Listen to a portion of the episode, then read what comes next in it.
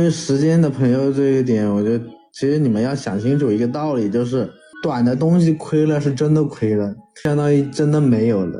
时间的朋友，未来说不定还有机会回本。这就是为什么会选择做时间的朋友。但是时间的朋友是非常痛苦的一件事情，他会反复虐你，搞你心态，搞你情绪。